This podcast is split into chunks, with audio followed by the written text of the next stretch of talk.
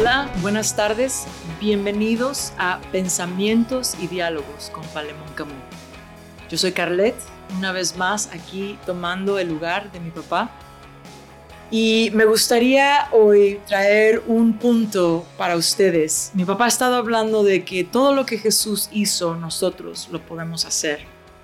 Y hay un versículo ah, en Juan 18 que me encanta. Es el versículo en donde Jesús está a punto de ir a la cruz y está hablando con Pilato. Eh, en Juan 18:36 dice, Jesús le respondió, mi reino no es de este mundo. Si mi reino fuera de este mundo, entonces mis servidores pelearían para que yo no fuera entregado a los judíos. Pero ahora mi reino no es de aquí. Así que tú eres rey, le dijo Pilato. Tú dices que soy rey, respondió Jesús. Para esto yo he nacido y para esto yo he venido al mundo, para dar testimonio de la verdad. Todo el que es de la verdad escucha mi voz. Pilato le preguntó, ¿qué es la verdad? Aquí está Pilato delante del mismo que dijo, yo soy la verdad y la vida. Está delante del mismo Dios de, aquel que vino, aquel Dios que vino y tomó a cuerpo de hombre, está delante de la presencia de Dios. Y aquí está Pilato. Y, y la actitud de Pilato en este momento es la actitud que muchos tienen ante la verdad hoy en nuestro tiempo. ¿Qué es la verdad? Los filósofos han discutido esta idea de la verdad, de qué es la verdad, qué es el conocimiento, cómo sabemos qué es la verdad. Y si te metes a estudiar filosofía, acabas más confundido que nunca. Y la única razón por la que yo me he metido a estudiar estas cosas es por esto. En Isaías 59, 14 hay un versículo que dice, se ha vuelto atrás el derecho y la justicia permanece lejos, porque ha tropezado en la plaza la verdad y la rectitud no puede entrar. En la plaza, la plaza está hablando de, lugar público donde, donde hay un intercambio de ideas era ese lugar en donde, en donde se, intercambia uh, los pensamientos y los diálogos. En el tiempo de Jesús, en el, en, el mundo uh, greco-romano, uh, la plaza era este lugar en donde se paraban los filósofos a declarar sus filosofías, a declarar sus pensamientos, a declarar lo que ellos consideraban la verdad, la realidad, los aspectos de la verdad que ellos consideraban.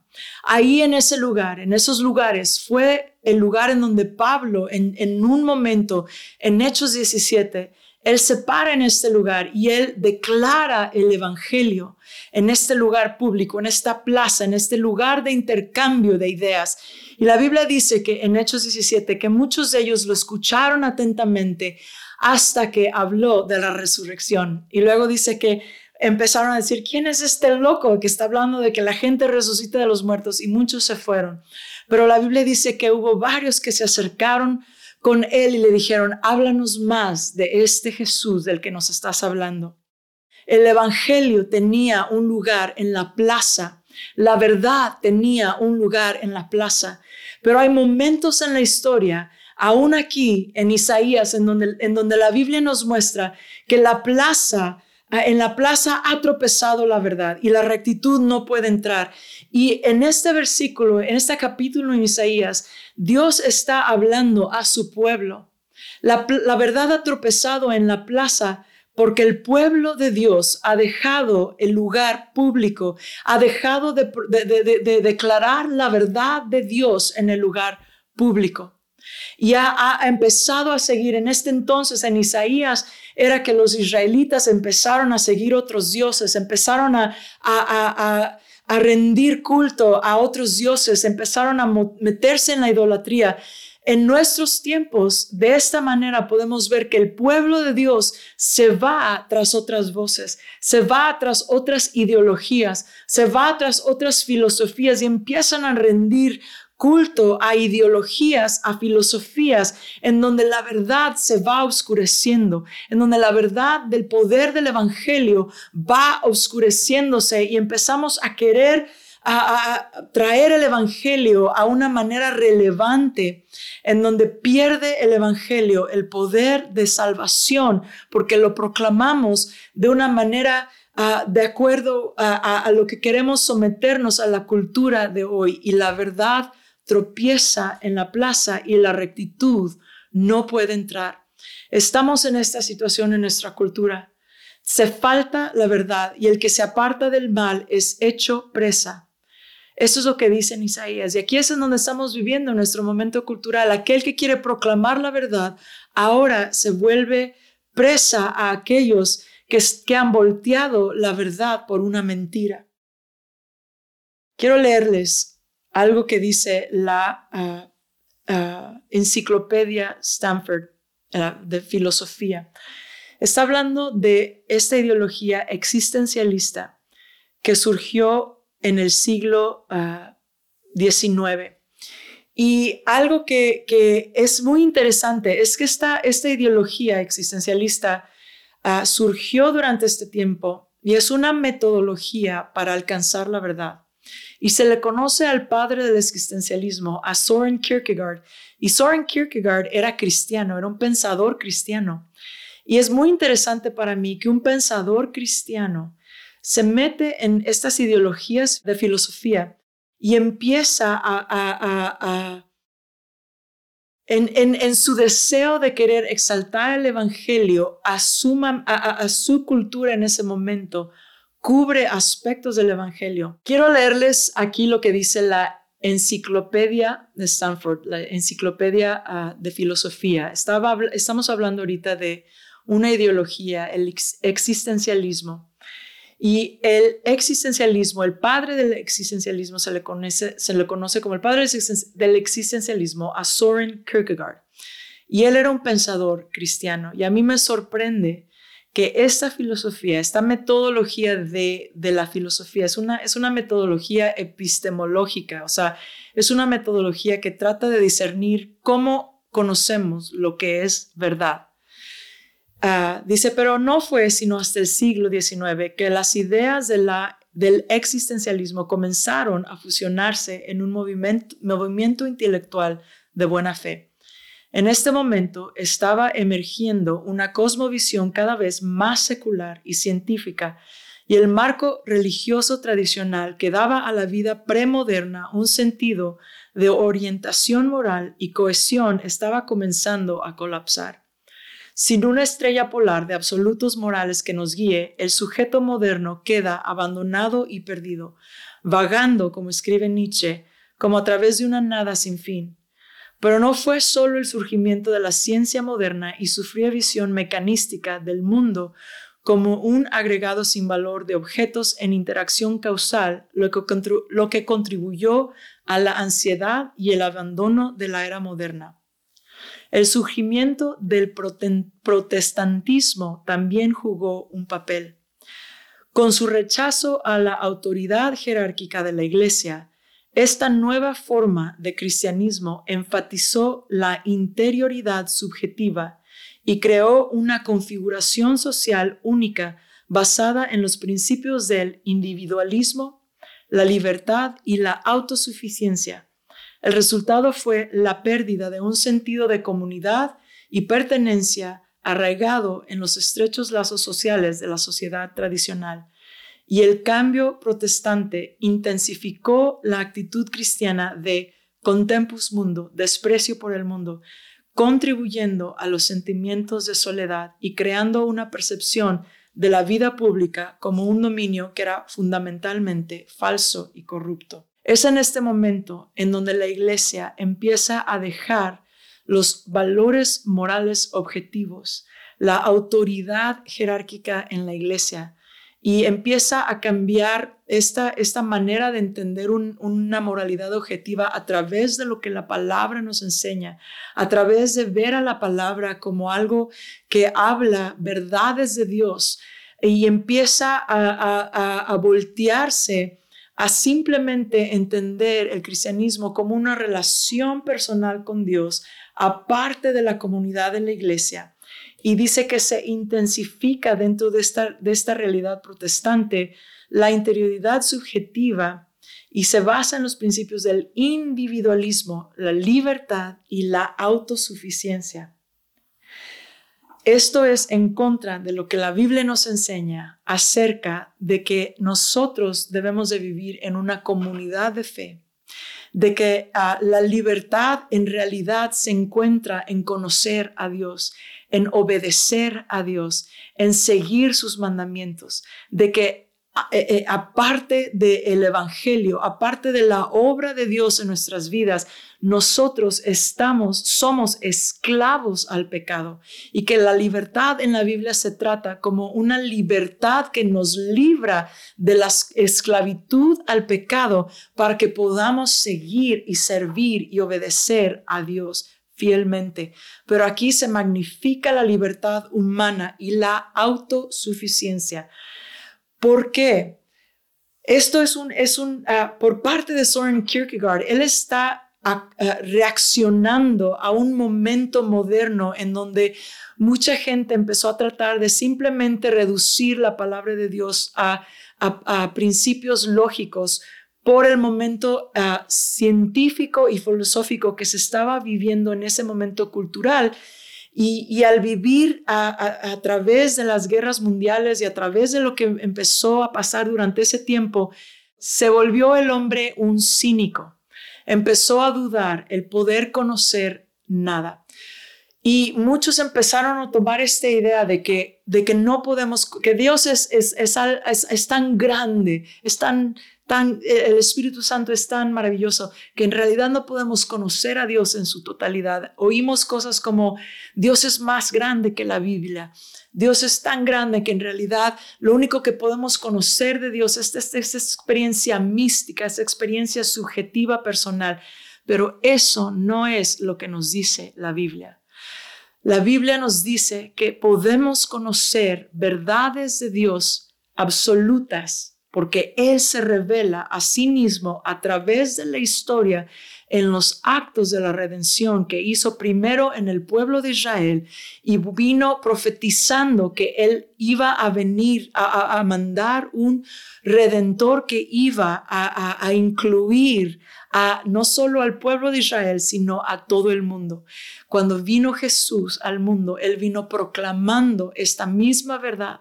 El Evangelio es la proclamación de la verdad absoluta de Dios. Jesús dice que Él vino a proclamar la verdad y todo aquel que está de parte de la verdad escucha su voz empezando con la palabra de Dios y sabiendo que Él mandó al Espíritu Santo para que morara dentro de nosotros y nos llevara a toda la verdad. Pero esto es esta realidad del Espíritu Santo morando dentro de nosotros que nos da una experiencia subjetiva, no niega la verdad objetiva de los actos históricos y, de, y de los pactos de Dios en la redención empezando con lo que Él nos ha dado, que es su palabra y su iglesia, su comunidad, como algo objetivamente real en lo que necesitamos nosotros habitar y vivir. No somos individuales, somos parte de una comunidad. No somos autosuficientes, Dependemos primeramente de Dios, dependemos de su revelación del Evangelio, dependemos de la obra de Cristo en la cruz, dependemos de la obra del Espíritu Santo en nuestras vidas y dependemos los unos de los otros en la comunidad que Él nos, Él empezó en, en, en, cuando vino el Espíritu Santo. Eso es lo que pasó en Hechos 2. Cuando viene el Espíritu Santo, inicia la iglesia y la iglesia es el plan de Dios para, para, para, para traer a, su, su, su, evangelio, para traer el evangelio y para traer la, lo que Él está haciendo en estos tiempos finales antes de que Él venga una segunda vez, en donde Él va a completar sus propósitos de redención, que van a traer una redención cósmica, una redención que viene a traer, a, a redimir el cosmos, Ah, y empieza obrando en la iglesia. Entonces, estas ideas que, que, que, empezaron a obrar dentro del cristianismo protestante no se basan en la, Biblia. Son ideas que vienen ah, de pensamientos filosóficos que tenemos que, que considerar. Uh, ¿Qué es lo que dice la Biblia? ¿Qué es en realidad la libertad? Así tenemos una, una, una relación personal con Dios, en donde Jesús habla de que, de que nacemos de nuevo, de que es una, una, una realidad que sí es algo que pasa internamente en el corazón de hombre, del hombre, que a veces es difícil de expresar en palabras lo que sentimos o lo que experimentamos, pero la Biblia misma nos dice que el Evangelio es el poder de Dios para la salvación. ¿Qué es el Evangelio? Es la obra de Cristo en la cruz y, eh, eh, de su cuando Él resucita de los muertos y cuando viene el Espíritu Santo. Todo esto es parte de la historia de redención. Y todo esto lo hablan los apóstoles en la Biblia, lo podemos estudiar, lo podemos entender, lo podemos hablar, lo podemos proclamar. Cuando tú empiezas a, declararle a alguien, Cristo murió por ti en la cruz para traer salvación a tu vida, para salvarte del pecado, porque la Biblia dice que la paga del pecado es muerte, más la dádiva de Dios es vida eterna, que Él viene a traer vida eterna a tu vida y que esta vida eterna incluye la adopción, que Dios dice que, que Él nos sella en la adopción para ahora poder ser parte de, de, la familia de Dios. Y, y ahí seguimos porque, porque la Biblia nos habla de todas estas verdades. Y ahí podemos continuar y ampliar y magnificar lo que la Biblia nos enseña de lo que vino a hacer Jesús en la cruz. Pero esta verdad es una verdad objetiva que existe no porque tú tienes una experiencia, entonces Dios es algo que tú experimentas en tu vida interior y por lo tanto Dios es verdad. No, Tú tienes una experiencia subjetiva porque Dios existe objetivamente en una realidad que va más allá de ti, más allá de tu mente. Dios es un Dios que existe en la realidad. Él creó el universo, Él mandó a su Hijo, Él hizo estas cosas. La Biblia dice que si Jesús no resucitó de los muertos, en vana es nuestra fe. Esto es un acto dentro de la historia que nosotros tenemos evidencias históricas de la resurrección de Cristo. Él está marcando a esta idea del cristianismo como algo que, que puede ser falsificado. Si Jesús no resucitó de los muertos, en vana es tu fe. O sea, no es una fe que se basa en el misticismo al alcanzar alguna ah, experiencia mística, eh, espiritual con Dios. Ese no es el cristianismo. El cristianismo se basa en la obra de Cristo en la historia. Lo que Él hizo por ti al morir en la cruz, a resucitar de los muertos, lo que Él alcanzó por nosotros y lo que ahora nosotros ah, ah, podemos compartir a otros a través de compartir el Evangelio. Pablo, voy a terminar con esto. Pablo en Primera de Corintios, a Primera de Corintios 9, 24 dice, no saben que los que corren en el estadio, todos en verdad corren, pero solo uno obtiene el, el premio. Corran de tal manera que ganen. Y todo el que compite en los juegos se abstiene de todos. Ellos lo hacen para recibir una corona corruptible, pero nosotros una incorruptible. Por tanto, yo de esta manera corro no como sin tener meta. De esta manera peleo no como dando golpes al aire, sino que golpeo mi cuerpo y lo hago mi esclavo, no sea que habiendo predicado a otros, yo mismo sea descalificado. Piensen en esto. Aquí dice que no corremos como si no tuviéramos una meta y no peleamos como dando golpes en el aire. Así pelean y así corren aquellos que no conocen a Dios.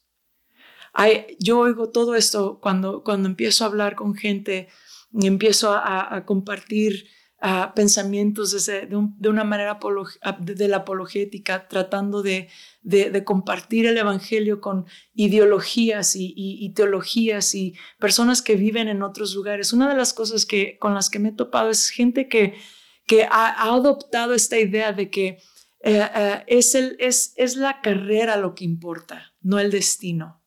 Es, es, es la, es el, it's the journey, not the destination.